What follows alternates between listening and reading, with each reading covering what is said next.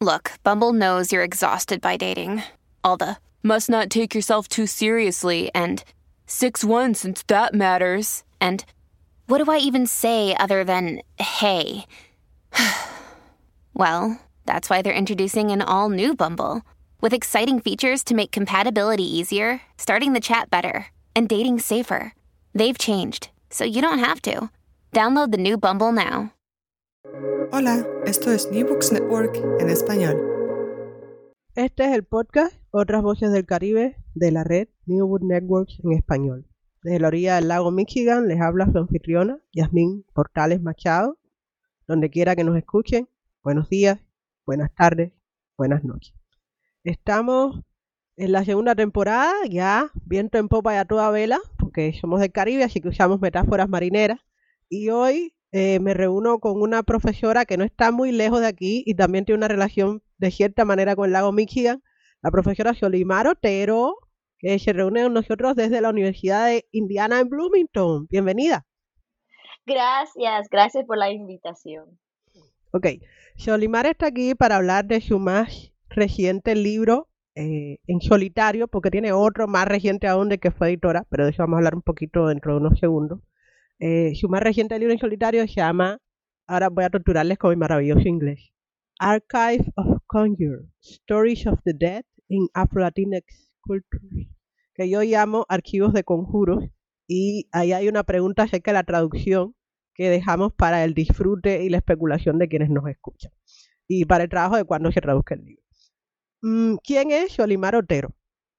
Xolimar Otero es profesora de folclore en el Departamento de Folclore y Etnomusicología de la Universidad de Indiana, autora de Afro-Cuban Diasporas in the Atlantic World 2010, coeditora de Gemoya, Gender, Sexuality and Creativity in Latino y Latina and Afro-Atlantic Atlantic Diasporas 2013.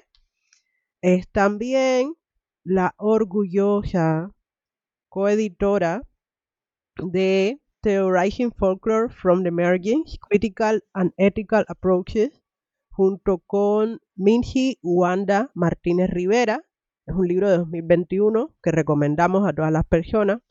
Además, ha recibido un número largo de premios y distinciones. Por ejemplo, el Ruth Landes Memorial Research Fund Fellowship para investigar en Cuba y en la Librería de Congreso de Washington DC en 2013.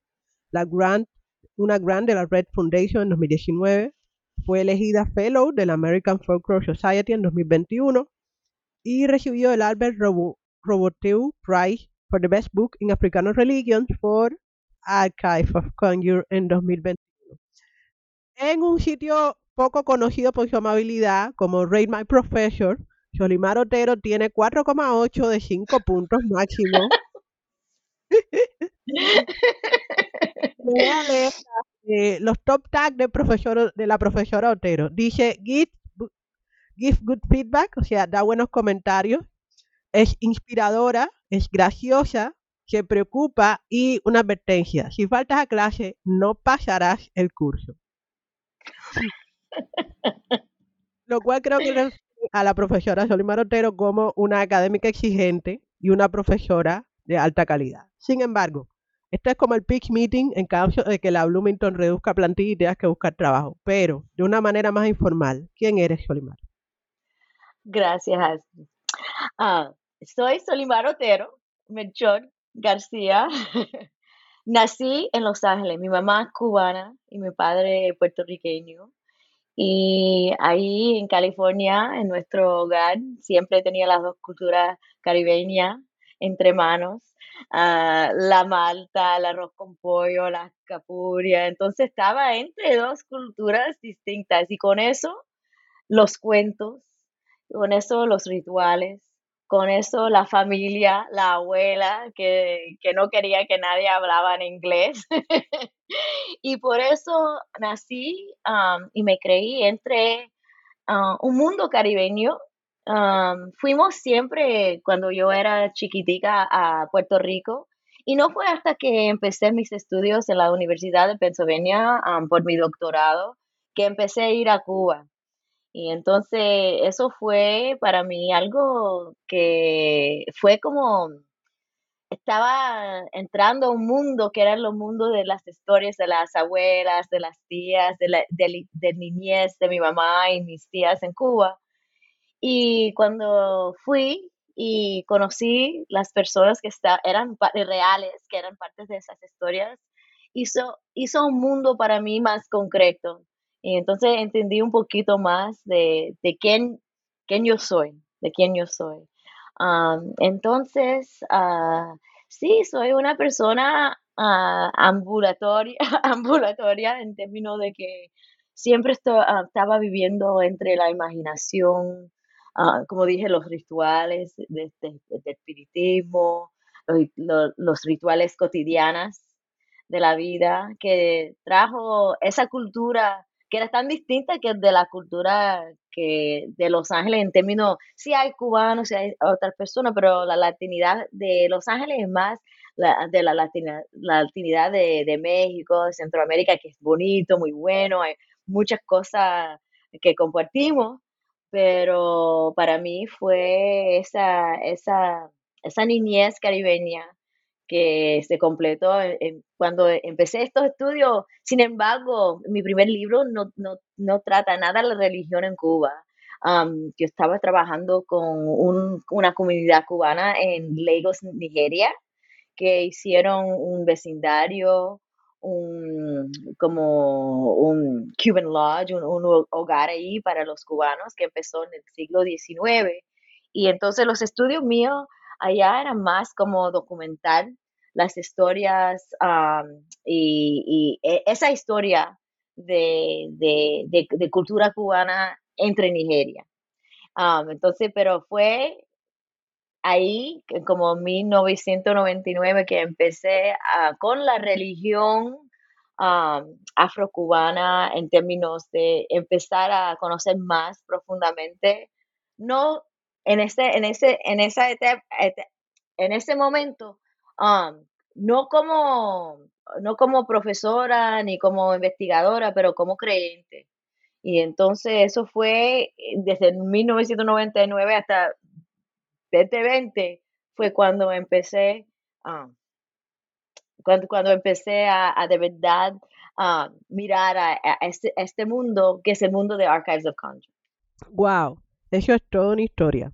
Entonces, eh, pasan los años, tú te reencuentras con el pasado de tu familia, eres como la, metáfora encarnada de y Puerto Rico son de un pájaro las dos alas. Y decides, de alguna manera, eh, entras en un proceso creativo largo y empiezas a construir el libro que nos reúne hoy, a Archivos de Conjuro. Mm, ¿De qué se trata este libro? ¿Puedes resumirlo para nosotros? Sí, claro. Este libro este libro se, trata más que nada um, sobre los ancestros, los ancestros um, en, términos, en términos de la religión espiritista en Cuba, pero también los ancestros escolares, los ancestros que son investigadores, investigadoras como yo, como Ruth Landes o Lidia Cabrera o otros, que por, en mirar los archivos que estaban guiadas también por los ancestros y por los orillas. Entonces el libro se trata de cómo estos um, inspiraciones, estos seres, porque yo estoy, muy clara en el libro que son seres, son parte, son coautores, son parte de la investigación y que, y que nosotros tenemos que tener en cuenta otros tipos de metodología que puede asumir esas, esas, esos um, ancestros, esas inspiraciones um, adentro de los estudios, porque hay mucho que aprender. Entonces, el libro, en términos de metodología, um, yo visito los archivos, también yo participo como creyente, pero también antropóloga en las misas espirituales. Y también miro Ah, como crítica eh, el, trabajo de, de Mayra Santos Febres, Siriana Serena, vestida pena, um, por um, with the lens of uh, performance studies, los estudios de performance, porque um, es, es, un, es, es, una parte de cómo yo miro al mundo en términos de género y términos de la religión. Y entonces es un libro de muchas disciplinas, pero se acerca más que nada en ver cómo nosotros podemos abrir uh, el mundo académico a esas inspiraciones para, ah, de, los, de, los, de los muertos y de los orillas para hacer un trabajo más ético. Y un trabajo más ético sobre, sobre la raza, sobre el género, sobre comunidades transnacionales. tu plan es hacer básicamente una intervención ontológica, ¿no? Es súper radical en ese sentido. Sí. ¿No? Sí.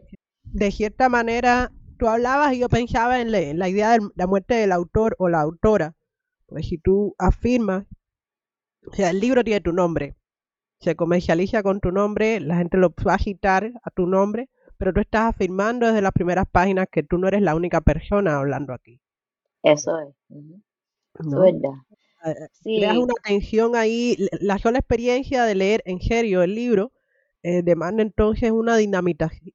Sí, una dinamitación una ruptura con el concepto de autora eh, sobre, que es sobre todo problemático en los textos tradicionalmente de etnología, de folclore, en tanto sobre la disciplina pese a una historia de colonialismo, de expropiación de conocimiento. Entonces, en ese sentido de qué significan las palabras, tú lo titulas archivo Archive of Conjure, yo lo traduzco como archivo de conjuro, estoy pensando, y estoy pensando, cuando, cuando lo traduje Mm, extraoficialmente para el trabajo en el podcast, estaba pensando en el doble sentido de conjura en español, de conjuro y de conjura, ¿no? Eh, conspiración y hechizo. Eh, cuando tú eliges este término para nombrar el libro, eh, ¿fue idea tuya? ¿Fue idea del equipo editorial? el término se ha usado en otras ocasiones. Háblanos un poco de por qué, por qué nombrar un libro conjuro. Muchas gracias por eso.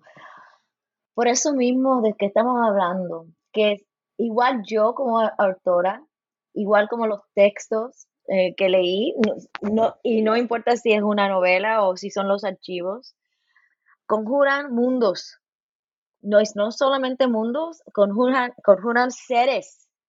Y entonces es una forma de estar, ah, de pensar, como abrir los, los los textos, como abrir las experiencias para entender que, siempre estamos conjurando uno, uno al otro, uno, al otro, en términos de, este es un proceso comunal, ¿entiende? Y entonces, por eso, todos somos archivos, pero también todos, y, y todos también tenemos adentro ancestros, tenemos adentro formas de vivir, de ser. Y por eso, en este libro estoy pensando más o menos cómo es que cuando uno va a, a investigar, pero no solamente a investigar, pero a abrir estos mundos, mirando, por ejemplo, los, los, los, ah, los archivos, los papeles de Lidia Cabrera, de, de las, las, notas que ella tomó, o también Ruth Landes en, en, Brasil, cuando ella trabajaba con las, las, las de Santos en los tejeros, que había muchas, muchas instantes de sus relaciones con, la, con los santos. Por ejemplo, Ruth Landes tuvo una relación bien profunda con Oshun que nunca ella comenta en, en, la ciudad de mujeres, en The City of Women. O también Lidia Cabrera, ella cuando firmaba ah, cartas, cuando se despedía de la casa, se despedía, se despedía como Yamaya. Entonces, esto, eso es que son, son relaciones íntimas que son parte de, de los mundos de estas escritoras que no sé, que, déjame pensar un poquito cómo decirlo en castellano. son, son mundos que, que uno ve que ellas mismas, cuando estaban haciendo el trabajo que estaban haciendo, lo estaban haciendo con Ochun y con Yemaya. Pero a la misma vez, como muchos de, estos eh, religiones y prácticas, no se habla mucho en términos de eh, en público para los alejos, como se dice. Alejo en, Yoruba quiere decir quiere decir visitante. No, no es alguien, alguien de afuera, es como un visitante. Y entonces, ah, para mí, eso, esos son dos ejemplos de, del archivo, pero también en las misas espirituales, entre, entre las espiritistas, los mediums, se hace, se hace mundos y se hace mundos juntos. Uno empieza a ver y otro, otra, otra persona empieza a ver. Y hay un interorality, yo digo, en, en, en, en es, es, un término que yo uso en el, en el libro, an interorality, en hacer historias de estos otros mundos. Y para, y cuál es, what is the end result, right? Y lo que es, es, es para sanar, una, sanar comunidades que han, como, como estaba diciendo, de, de colonialismo y todo eso, y sanar una comunidad en aceptar y ver que no están solos, que hay un, una comunidad de ancestros, una comunidad de seres que siempre están ahí apoyando y también um, hablando de la historia de esa violencia, que no se olvide.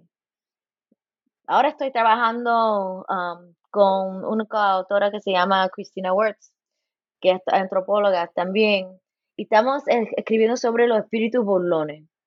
Y que como los espíritus burlones hacen un trabajo bien importante de agitar. Y agitar porque hay, hay violencias, hay historias que um, la gente quiere olvidarse, um, que, que no se ven en los que son, que no se ven en los archivos y que no se ven um, en plain sight, right? Y por eso uh, estamos pensando que este trabajo de los de los espíritus burlones en relación, ahora estoy hablando de, de, un proyecto, en relación de como por ejemplo Toni Morrison's Beloved, y el sentido de, de agitación, en el sentido de estas historias de violencia que, que los espíritus y, y este, estos otros sentidos de, de haunting um, nos ayuda a um, enfrentar. Y nos ayuda a enfrentar en, muchas formas diferentes. Entonces, hablo de este proyecto que estoy haciendo ahora porque no creo que, iba a mirar a, a esos espíritus y esas experiencias, um, cómo lo estoy mirando ahora sin el libro Archives of Conjure. Archives of me ayudó y fue un libro que me tomó 10 años escribir, está escrito en inglés. Y um, porque fue, fue algo que me tomó mucho tiempo a, a pensar ¿Cómo fue que los archivos de Urslandes, los archivos de Lidia Cabrera, que las misas espirituales, que, que la novela Sirena Serena, vestida de pena, como las transformistas y las divas son, son como, como espiritistas en muchas formas, en transformar mundos, transformar seres, transformar, transformar cuerpos, cuerpos que tienen más que um, un sujeto, sujeto. Y entonces me tomó mucho tiempo, pero creo que fue ah, precisamente después de cuando ah, por fin me hice santo. Fue cuando el, libro, el libro um, se, yo no sé, manifestó de una forma ah, más, más, yo no, no, no sé cómo decirlo, que se manifestó, que se manifestó. Eso, eso es lo que ocurre, se manifestó, o sea, no hay que... exijamos, exijamos también respeto para nuestras creencias, ¿no? El libro se manifestó. ¿No entiendes qué significa? Bueno, deal with it, cariño. El libro se manifestó. Eh, o sea, tú has mencionado en los últimos momentos de, tu, de la respuesta, mencionabas los varios de los elementos que incorporas en, en la argumentación del texto. Pero como somos un podcast serio, y que de vez en cuando se acuerda de Aristóteles, eh, quería pedirte. Tú dices, Y esto tiene que ver con la idea de la complejidad de las voces que conviven dentro del texto. Dices en la introducción, y cito, la naturaleza cíclica de las corrientes acuáticas está en el corazón organizativo de este libro. Fin de la cita. Eh, y, esto es, es hermoso, es poético y es entre comillas contradictorio porque el índice de todas maneras parece ser una cosa bien organizada y bien razonable. Pero de cualquier manera, ¿tú puedes explicarnos la estructura del libro? Sí, claro. Um, aguas, como hija de dos aguas. Um, Yamaya y Ochun, hablé un poco de la relación de Yamaya y Ochun con las, las dos ancestras imperfectas, imperfectas porque de verdad son imperfectas en muchas, en muchas formas. Uh, pero Yamaya y Ochun, Yamaya, la, la, la diosa del mar, la, la mamá de todos los orishas, la mamá de, de todos, la madre de agua, y su hermana menor, Ochun, la diosa de los ríos, la diosa de agua dulce. ellas mismas escogieron hacer, hacer parte del libro y como los, como los ríos y como el mar ah, hacen sus caminos. Ah, eso fue, eso fue, eso fue siempre algo. Empecé empecé con un artículo de 2015 ah, sobre Yamaya y su relación. Eso después fue un capítulo del libro. yo creo que capítulo 3, Flow se llama. Y empecé con un artículo sobre la relación entre Yamaya y Ochun y cómo es que son hermanas y cómo se juntan y cómo las, ah, las espiritistas en Cuba, que también son santeras, que se ah, identificaban como hijas de las dos aguas, cómo fue que esa relación entre agua dulce y todas las aguas, porque llama ya todas las aguas, ah, cómo es, cómo es la, relación de, entre hermanas. Eh, fue como empecé a ver de verdad cómo este libro iba a fluir de una cosa y otra cosa. También adentro de la religión, las religiones, de verdad, afrocubanas, uh, hay concepto de corriente. Y alguna vez ese concepto es un concepto más como electricidad. Pero yo vi el concepto de corriente más como el concepto como los corrientes en agua, en términos de eso. Entonces, para mí, hace mucho más sentido pensar en el libro como flows, como corrientes de agua, en vez de algo muy, yo no sé, uh, linear en, en, eso, porque de verdad estos mundos de que yo estoy hablando son mundos de assemblages. En assemblages como... Mm, ¿Asamblea? Ah, ¿Reunión? Asamblea, sí. No, no, como asambleas de, de tiempo, de materiales, de gente, son assemblages. Es un concepto... Ah, ensamblaje. ensamblaje, eso mismo. Y entonces por eso, para mí, eso fue ah, mucho más, mucho, mucho, más interesante ah, pensar en, en, eso, en ese tipo de ensamblaje, assemblage, and that kind of assemblage made much more sense para mí, para mí, porque de lo que estábamos hablando es el espacio entre lo material y lo efemeral y cómo eso siempre se está convirtiendo por transmigración de ser, de gente, de personas, de culturas, de disciplinas. Y entonces el agua, que tiene muchos de esos aceptos, el agua no solamente es eh, agua, pero también se convierte a aire, se ah, mueve entre, entre las tierras y it shapes the, the, the, earth, right?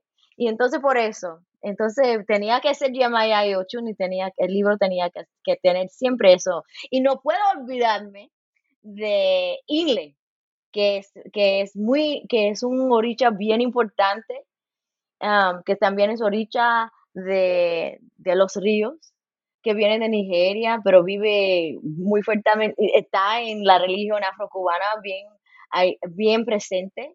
Y como Inle también está no solamente entre las aguas, pero está entre género y está haciendo un mundo más amplio en términos de cómo nosotros estamos pensando de género y embodiment y, y todo eso, en, términos, no solamente eso, pero en términos embodiment, en términos de no solamente ritual y performance, pero también en términos de texto. ¿ah?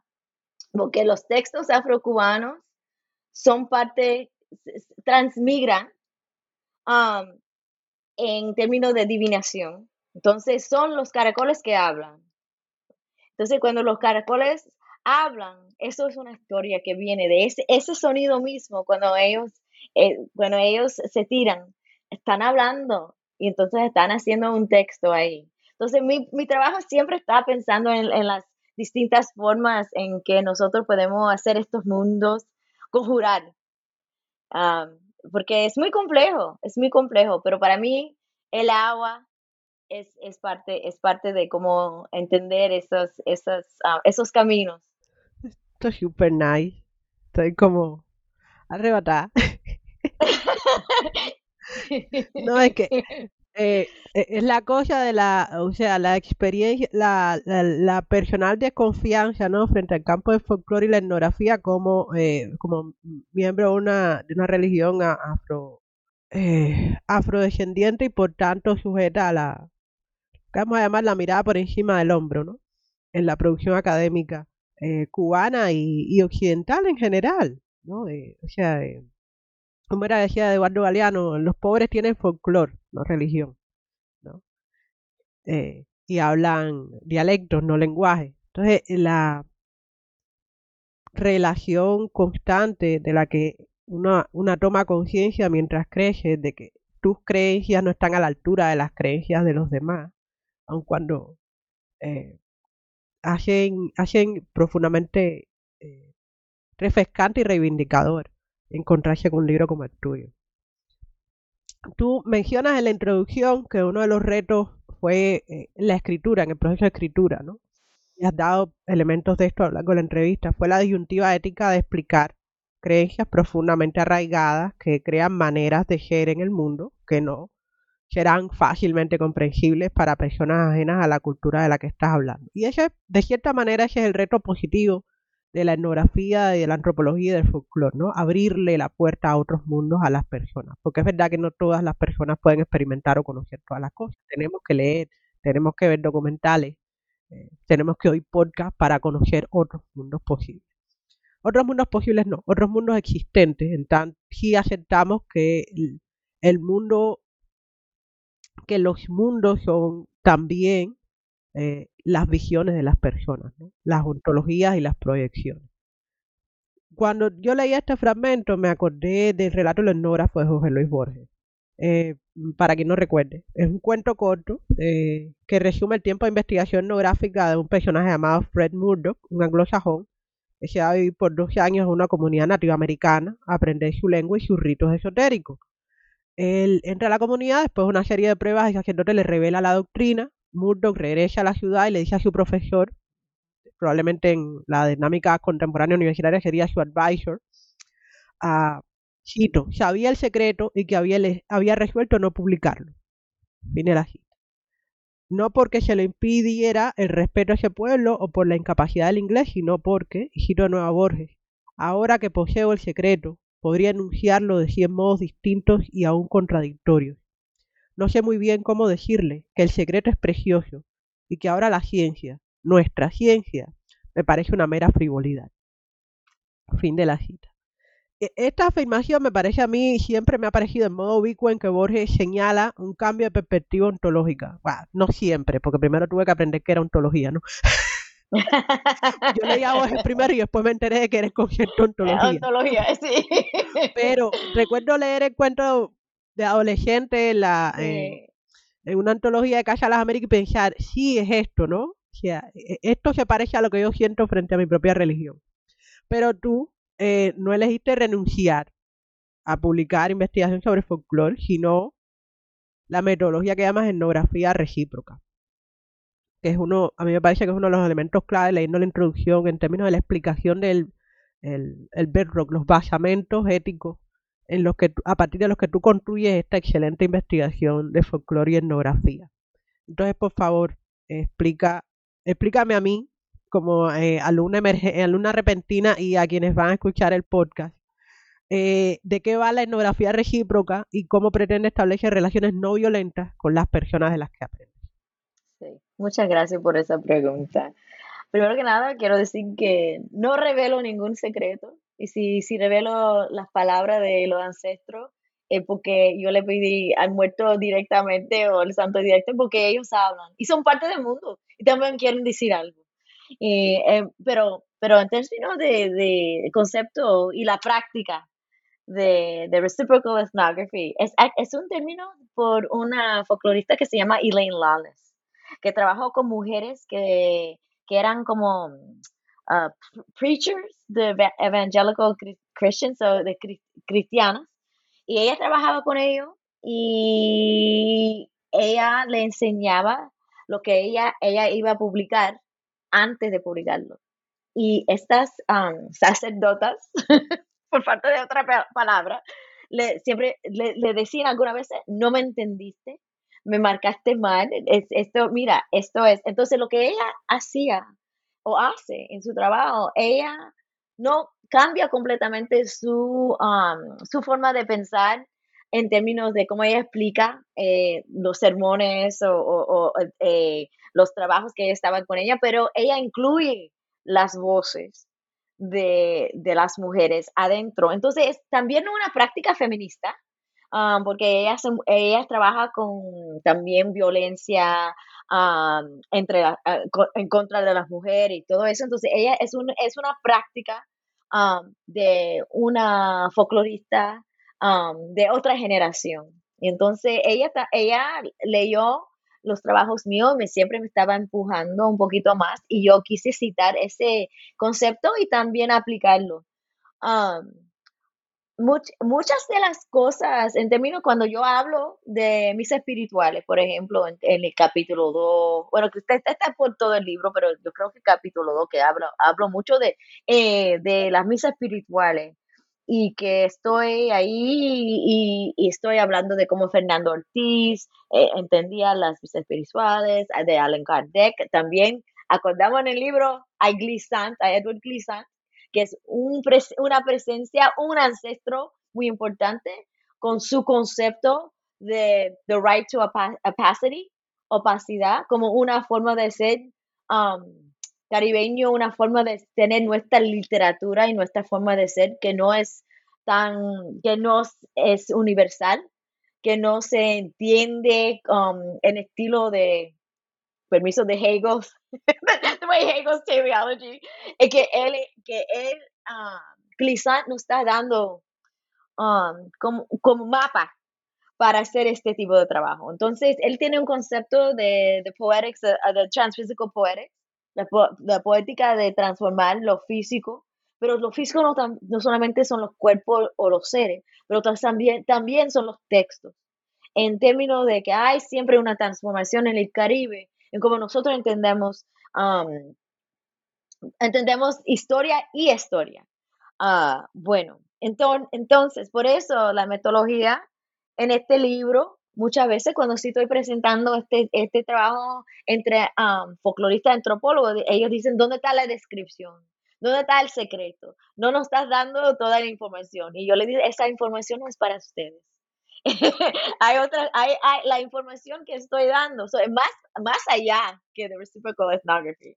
Eh, la información que, es, que, que, estoy dando es una información eh, que, que, está construido con los muertos, con los orillas, con el archivo. y sí, es mi voz que, que lo está escribiendo, porque siempre tenemos que tener en conciencia que como escritores tenemos una perspectiva. Entonces, esto es donde falla el concepto de objectivity, porque el concepto de objectivity es un concepto que, que existe solamente para white male. Sorry, I'm going to say in English, but it has a positionality that is white male. It's, it's white male, it's quote unquote neutral. Muchas de nosotras no tenemos ese lujo de ser neutral porque estamos en cuerpos en el mundo, moviendo en cuerpos en el mundo que, que, son, que, que no son neutrales, que, que, que son, they're precarious, right? Y entonces por eso la metodología, porque estoy enseñando una clase, ahora de um, Readings in Ethnography, y se trata de metodología. Y hay, hay mucha, en, en este sentido, um, la violencia no solamente um, existe um, con las comunidades y el um, investigador, pero también la, la investigadora.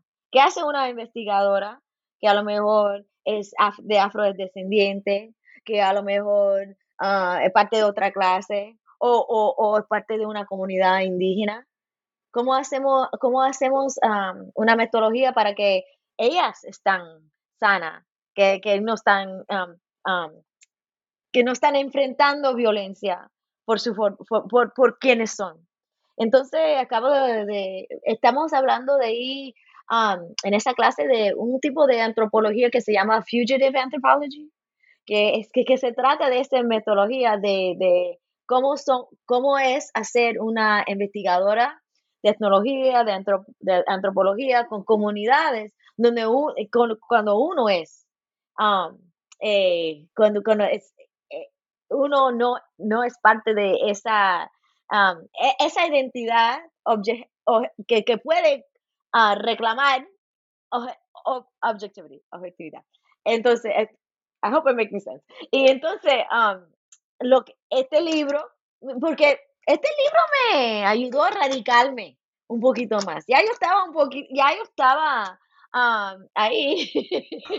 el conjuro de... la radicalización, lo que hemos descubierto. no, pero sí, en escribiendo este libro, pero más que nada escuchando a, a, a los seres, a, los, a, la, a la comunidad. y que acuérdate que soy, que soy parte, media parte de la comunidad, pero también soy profesora de acá, tengo pasaporte ah, americana. Yo nací en Los Ángeles, eso no es lo mismo vivir en Cuba. Eh, entonces, eso es, también yo tengo que reconocer los privilegios que yo tengo ah, de ir y venir. Ah, y entonces, ese sí es parte de cuando estoy pensando en la reciprocal ethnography, etnografía reciprocal, que uno tiene que entender que no todos estamos en, en los mismos niveles en términos de la posibilidad de, movilidad, la posibilidad de, tener recursos. Entonces, es, es, también, The Reciprocal Ethnography lo que hace es rompe a la mitología de una, una antropología que es completamente objetiva, que aquí es el investigador, aquí son las personas que uno va a investigar. Y yo no uso eso ellos son mis collaborators, right? Y entonces eh, rompe, porque eso, que, esas relaciones son relaciones de viol que muchas veces en el pasado bastante eran relaciones violentas y parte del colonialismo. Y por eso espero que este libro ayuda un poco a pensar diferente. Y eso que, eh, eh, a centro de eso, es ah, tomar los, los seres que la comunidad que soy parte como los muertos y, los ancestros y los orillas, como, como parte central de, de, los, de las lecciones que, que, trae el libro. Ellos son que guían. Si yo estoy pensando como la comunidad con quien soy parte y que, que son mis colaboradores, entonces lo que dice Ta José y lo que dice Chango que es parte central de cómo las personas se guían, tiene que guiar el libro. Me gusta mucho que eh, a lo largo de tu respuesta has mencionado dos elementos que se, en mi mente se contraponen de manera muy clara, ¿no? El concepto de opacidad cultural de Lisan, que se opone a de la neutralidad y la objetividad supuesta obtenida a través de la aproximación científica a las relaciones sociales. Yo sí creo que la, la, la fuerza de gravedad sí es universal, ¿no? Y, la, las propiedades químicas del agua son universales. Esas se aplican para todas las personas en el planeta sin duda. Pero em, en lo que yo no creo, a mí recuerdo de, joven, ¿no? Aprender acerca de los conceptos de etnografía y antropología y pensar, esto es un chiste, ¿no? ¿A quién se le ocurre? ¿A quién se le ocurrió que podían llegar a cualquier lugar y comprender? y de la nada. Es como, ah, claro, a ver, yo era una sujeta afrodescendiente estudiando en, en La Habana, con una, creo que una sana dosis de, de, de, de marxismo, o sea, una sana dosis en el sentido de leer los originales. Mis profesores me obligaron a leer a, a Carlos María Federico Engel, no, no versiones soviéticas del asunto. Entonces, después de que tú tienes un poco de eso inyectado en sangre, empiezas a, mirar, a pensar el mundo en términos de, de, hasta dónde puede llegar la objetividad, que te dan el cuento de que hay gente que se aparece en cualquier lugar de África y empieza a escribir libros. ¿El qué? Pero si no pueden ni hablar el idioma. Eso, ¿cómo es? ¿Cómo es? Eh, eh, eh, ¿Quién sabe? Eso es, es un, por eso eh, es un invento en términos de... claro, todas las culturas son opacas, po. Todas las culturas son opacas. Es como que yo me aparezca ahora en Roma y pretenda describir la relación que tiene la gente con el Vaticano. Y por qué la gente se reúne en la Plaza San Pedro y ahí tomando notas y los nativos llevan unos objetos a los que atribuyen. Es una falta de respeto absoluta. Eso un- es una imaginación de, de- del oeste y es parte de que una amiga mía, Aisha Belizo de Jesús, que es antropóloga buenísima, tiene que leer la Electric Santería y tenerla, en- tenerla en el programa.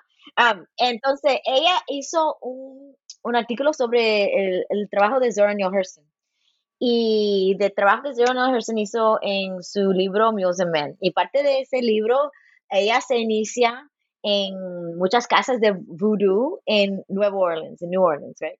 Y entonces Aisha Belizo Jesús mira como el trabajo de, de, Hurston es, tiene una opacidad. Es muy difícil penetrar porque ella, ella también era escritora tremenda, eh, novelista, y ella entendía que las palabras sí pueden ocultar y enseñar. Y entonces, ella estaba hablando de un término que se llama pornotroping, que es como una pornografía et- et- etnológica que se hace para para clientes blancas, to say like to you know, clientes que son que tienen esa imaginación de lo exótico, lo africano, lo indígena. Y entonces, que mucho de la antro- antropología que se hacía era como ese tipo de pornography, en términos de que ese es para, es para eso. Entonces, estoy enseñando eso en la clase también. Y entonces, es como, como, eso no, que lo que es, es ficción. Es una novela y por eso es tan importante The Reflexive Turn en antropología en los años 90, pero las pero Zora Neale Hurston lo estaba haciendo antes. Eh, eh, Entonces eso también que las mujeres y la y los antropólogos eh, de color lo estaban haciendo antes de los 90 cuando los franceses de pronto descubrieron que ellos también eran escritores. Y entonces pero pero pero eso sí, de reflex, um, reflexive anthropology, entonces ahora eh, es algo que sí, hay muchos antropólogos que, eh, que entienden que lo que ellos están escribiendo son cuentos, son obras de hacer mundos. Um, entonces, um, Ruth Behar, no sé si la conoces. Um, entonces, entonces ella dice eso en el- e- ese libro famoso de Vulnerable Observer, que que uno tiene que entender que uno está haciendo mundos, una perspectiva de uno, uno tiene, si uno está escribiendo, está escribiendo con a lo mejor muchas voces, pero también uno es el escritor. Entonces también um, es en, en términos de, de hacer este trabajo, por eso para mí fue muy importante tener un capítulo sobre la literatura um, afrocaribeña, ah, porque yo creo que hay tanto que se puede expresar en términos de los corrientes, los relatos, the aesthetics, el- las lecciones importantes de las religiones afroantianas en la literatura.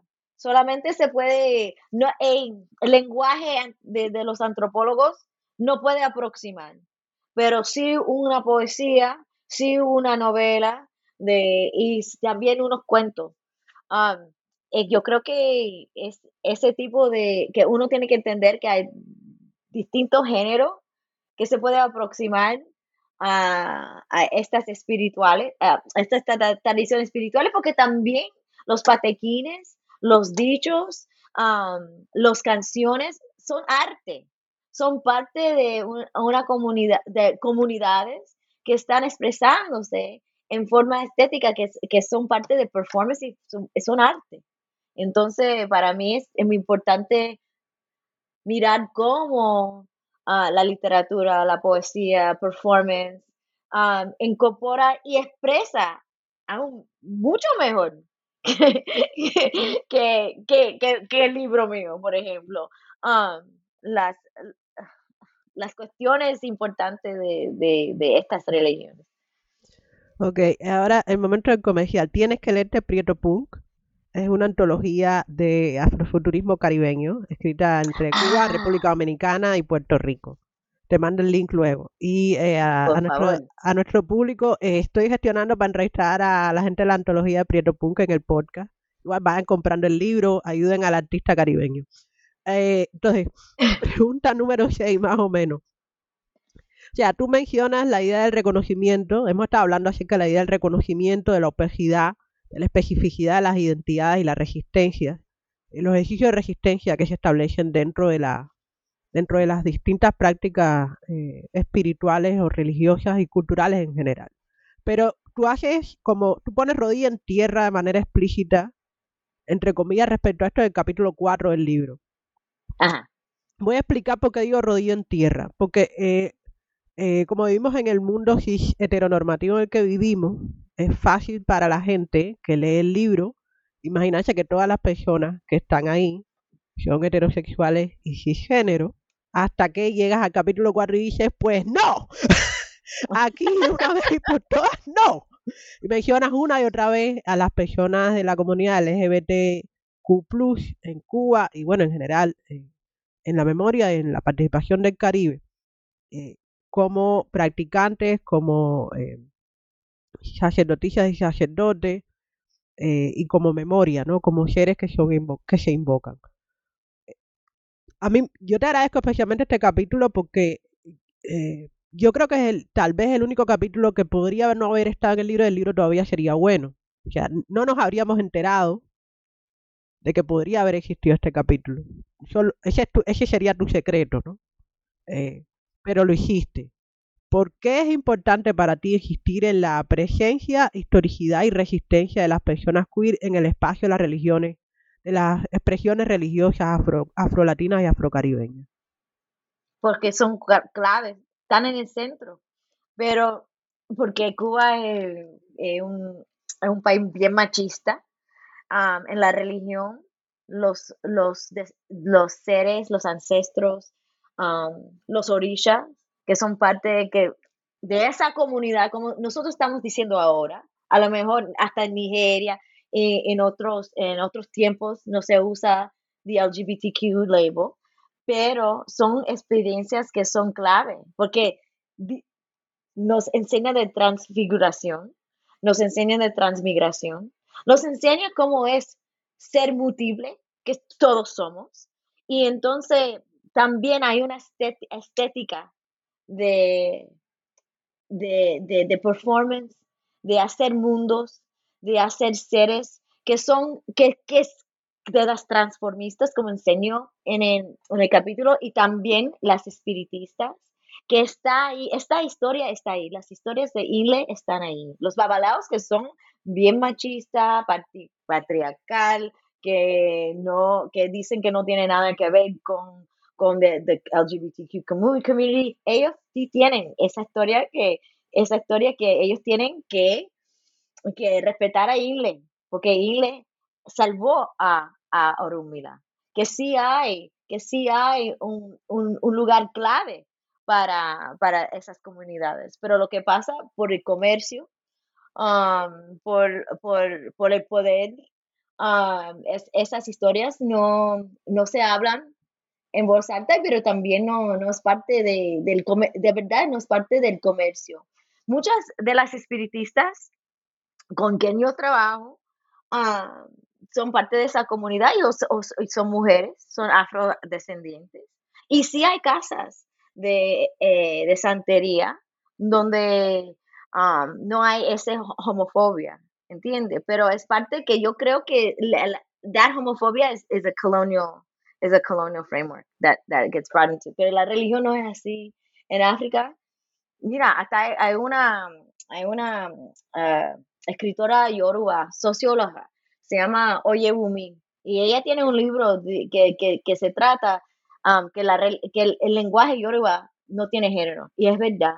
Y entonces, hierarchy um, en, en, Nigeria o en la cultura yoruba eh, se trata sobre edad, ni clase, ni género, es la edad de la persona, más o menos. Entonces tenemos eso en las casas espirituales, las casas de santería, que sí hay eso, ese tipo de, de, entender que, que, lo, que, lo, que los mayores son importantes, ¿entiendes? Pero ese capítulo para mí fue necesario para el libro, porque ah, yo estaba enseñando Sirena Selena vestida de pena por muchos años en mis clases, pero también me encanta ah, la obra de Mayra Santos Febres. Y ella siempre se aproxima a, la espiritualidad, a la sexualidad, a, la, al, al, a los cuentos de que ella escuchaba de sus padres, porque sus padres ah, hacían muchos cuentos. y entonces hay, otros libros de ellos, de ella, como Nuestra Señora de la Noche, que sí también incorporan cosas, eh, figuras estéticas de, la santería. Pero para mí ese libro, como habla de la transformación de Sirena, yo vi algo ahí que había una conexión, una conexión bien profunda como las personas se transforman y se, se hace, un, un, ser, pero con, muchos aspectos adentro, um, con el oricha y con la diva. Entonces, lo que yo, lo que yo vi fue también este elemento de uh, kinship, chosen kinship, uh, outside of the biological family, que hay familias que se hacen um, que se hacen porque son parte de um, una comunidad más amplia, son parte de una comunidad de experiencia um, y que hacen una familia um, que es para crear mundos, es para crear conexiones y también para sanar, sanar violencia, sanar el rechazo, de, de, de, una sociedad. Entonces hay algo ahí que yo vi y lo que vi también en este capítulo, eh, hablé mucho de la voz, de, de, voz, porque Ingle no tiene, eh, Ingle, eh, Yamaya le quitó la voz a Ingle, a Ingle. Entonces, cuando los caracoles hablan para, eh, eso es Yamaya que habla por Ingle. Y para mí, yo pensé que interesante, como Ingle y Yamaya de inhabit los caracoles y ahí um, mano a mano y yo estaba pensando como the lip sync el hecho del lip sync tiene ese aspecto de amplificar y también eh, que la voz que sale de, ese cuerpo es la voz de una diva, la voz de una madre. Eh, no, no solamente, quiero trabajar con drag kings next. Entonces, eso no solamente es para, para eh, transformistas, en términos de drag queens, pero para mí yo, yo vi algo ahí tan bonito y algo que sí es un ritual y un, un, ritual de comunión, un ritual de entender como un ser, un cuerpo puede puede tener uh, multiple subjectivities, right? Y que, que, que, puede, y puede expresar eso. Entonces, la transformación del cuerpo también. Uh, cuando uno cae en, trance, en, en, espiritismo, pero muchas veces también en, la santería, esa persona se lleva a, otro lugar porque ya no es la persona, ahora es, el Orisha Yemaya o Chung Chango, ¿quién es? Y regresa con el vestuario, con, con el cuerpo transformado a ese orilla. Y yo estoy pensando en, esas transformaciones de ser a oricha o transformita a diva, que son como, ah, yo no sé, relaciones ah, que pueden hablar uno al otro, relaciones de, ser con, e, en es, es, algo que es artístico. Por eso estoy uh, pensándolo en términos de performance theory y musicology que es feminista, porque yo creo que es algo que no, no solamente es un fenómeno para, like we already talked about, para, para hacer un porno dropping, así, pero para mí es un fenómeno artística que, que todos podemos aprender como, no sé, como abrazar esos seres que son, que, que, que son parte de nosotros y, y, que no reconocimos porque tenemos muchas veces en este mundo um, very narrow, uh, uh, uh, bien, que, no tenemos esas formas de expresarnos um, más, que son más amplios en términos de lo que estoy tratando de decir, porque yo creo porque son subversivos al, al orden patriarcal, homofóbico, um, white supremacists, yo creo que, que son peligrosos para, para ese sistema. Y entonces, ahora el trabajo que estoy haciendo este, se está mirando más para ahí, porque que tenemos que, um, que entender que hay poder. Y poder que poder en estas prácticas artísticas. Y por eso, um, they're repressed vamos mirando ahora. Yo sé que este es un podcast de, de literatura, pero vamos a mirar. ¿Y por qué los drag queens son tan peligrosos para, para, para the, right wing, las personas que quieren um, instilar leyes homofóbicas aquí en los Estados Unidos?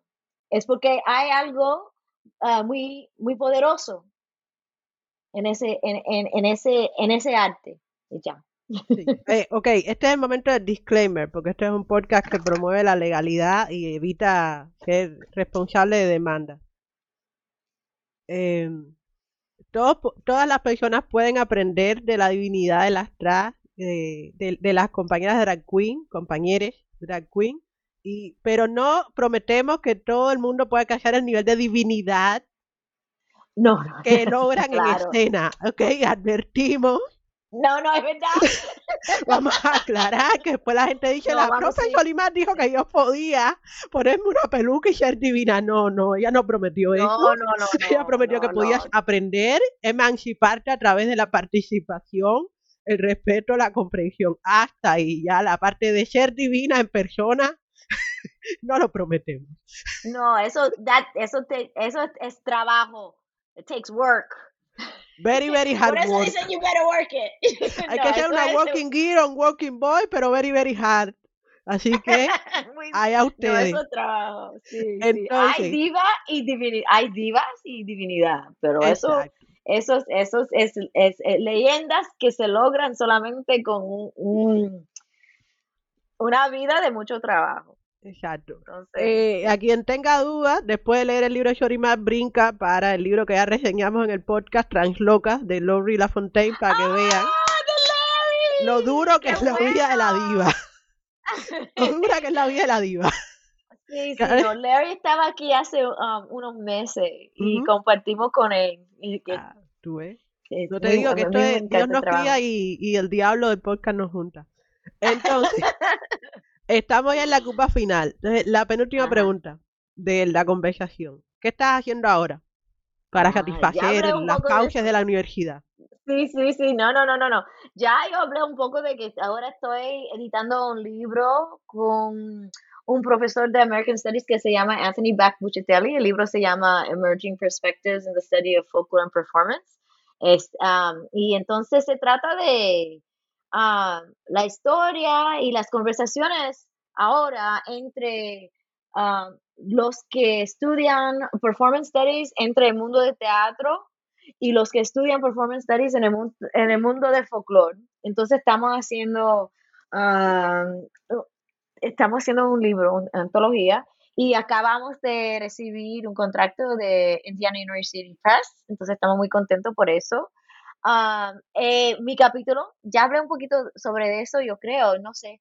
Ah, se trata de la canción ah, que cantan las- los espiritistas, el Congo de Guinea, y lo estoy mirando, estoy mirando esa canción y el Congo que viene de otros mundos en esa canción y que se em, revela en la misa como un tipo de astronauta en términos de transmigra las, los mundos para hacer trabajo y es a mission, tiene misión, trabajo. Y estoy mirando esos con las teorías de Jana Brown, de su libro Black, Black Utopias.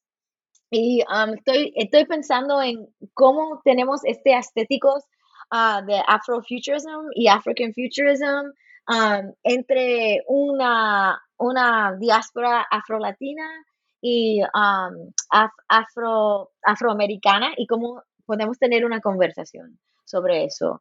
Más que nada para hablar más profundamente de violencia, uh, white supremacy y cómo, cómo eh, los, el trabajo de Afrofuturism nos, nos um, da uh, otros mundos, otras formas de ser, para, para, no solamente para sanar, pero también para tener un espacio donde los ancestros del pasado y un futuro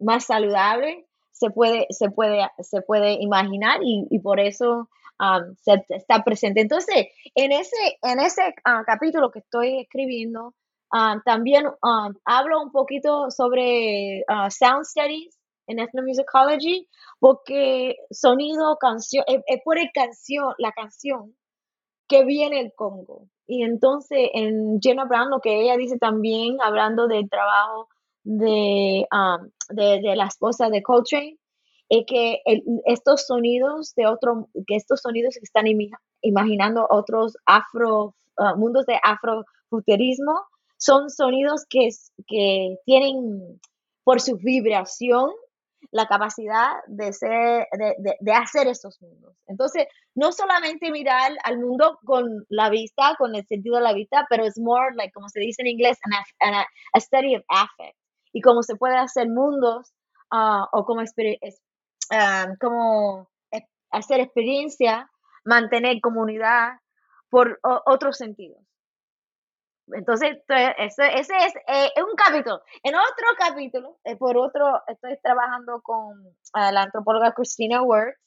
Um, estamos mirando a los signos de Abacuá um, que Lidia Cabrera tiene en su archivo de 1958 y, y estamos mirando a dos signos, los, los signos donde Sican Um, se sacrifica para, para, para, el, el, uh, para, para, para, mantener o establecer um, The Secret Brotherhood, la, la, la cofrega de los Abacuá.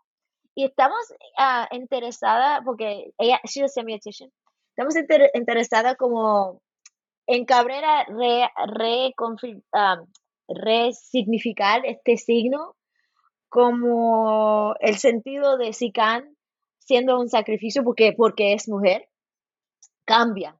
Y entonces ella cambia a ser como un muerto, más como en palo. Ella cambia a ser un, a, a, a, un muerto que tiene una historia de contar sobre femicidio y también sobre otros aspectos de poder mágico.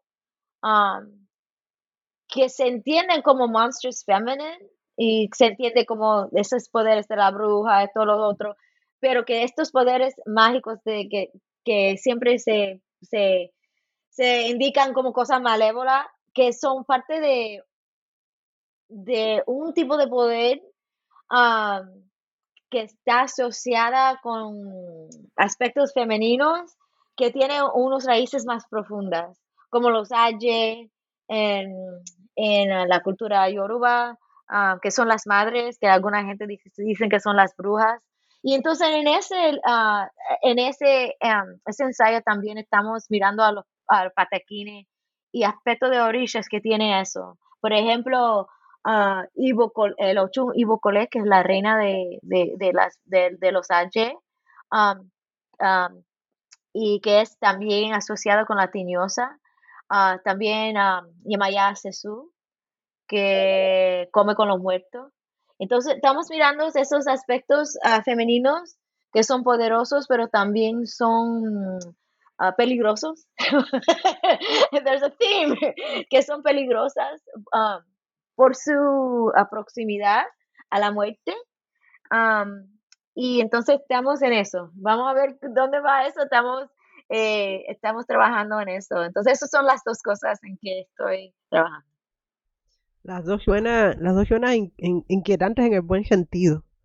Eh, Ajá. Me gusta eso. Ok, eh, tenemos que despedirnos.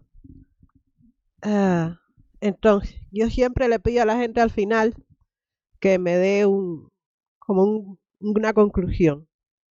Entonces, Yolimar Otero, profesora de folclore de Indiana University en Bloomington, autora de archivos de conjura, historias de las muertes en las culturas afro-latinex. Dime, por fin, por favor, ¿por qué alguien debería comprar el libro o mejor aún, escribir una carta muy enérgica a su biblioteca para que compren cinco, seis ejemplares y todas las personas que puedan leer inglés y tengan tiempo se enteren de qué va?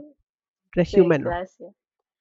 Gracias, Yasmin. Bueno, sí, yo creo que el libro, ah, porque tiene tantas metodologías dentro, porque no es solamente un libro de etnología, yo creo que el libro a, a los que le interesan ah, la literatura, a los que le interesan los rituales, las que le interesan conceptos agitantes, también yo creo que el libro, el libro más que nada ah, debería leerse porque para abrir más preguntas, para empezar conversaciones, para pensar diferente también sobre los corrientes ah, con los ancestros. Ah, uno no tiene que ser creyente, que a lo mejor uno tiene adentro y pensar profundamente en, eso, quiénes son esos, esos ancestros, estos, esos seres puede ser un escritor favorito, puede ser, puede ser un, transformista favorita, puede ser ah, un cantante de un bolero favorita o favorito. Ah, que, ¿Quiénes son esos seres que están abriendo los archivos del conjunto, de, los, los archives of Conjure um, para uno? Entonces, por eso, espero que, que abre, abre esa oportunidad de, de conectarse a uno a esos elementos estéticos, a lo mejor espiritual, que uno tiene alrededor. Y también aprender un poco de, la cultura caribeña y la espiritualidad caribeña. Gracias. Ok, ya lo oyeron de la voz de su propia autora. Esto es un ejercicio que explora cómo, cómo la vida fluye en otros lugares del mundo, cómo es entendida eh, y cómo es, eh, por tanto, puesta en práctica, respetada, reproducida, compartida, memorializada. Si a cualquiera de quienes nos escuchan les interesa descubrir por lo menos de qué va la memoria de la gente que ya no está físicamente con, eh, con usted en otros lugares del mundo, de verdad, le hace archivos de conjura y vaya hasta encuentra otro tipo extraño de consuelo y, mucha alegría. Es un libro además excelentemente escrito. La prosa se va como si nada. Entonces, nos estamos despidiendo. Esto ha sido el episodio, mm, no es el más largo, pero entre los, los más graciosos, con más referencias, con más notas al pie de otras voces del Caribe, un podcast de New World Networks en español. Desde los alrededores del lago Michigan les hablaron hoy Yasmín Portales Machado, su anfitriona, y la invitada, la profesora Jolimar Otero. Donde quieras que nos estés escuchando, buenos días, buenas tardes, buenas noches.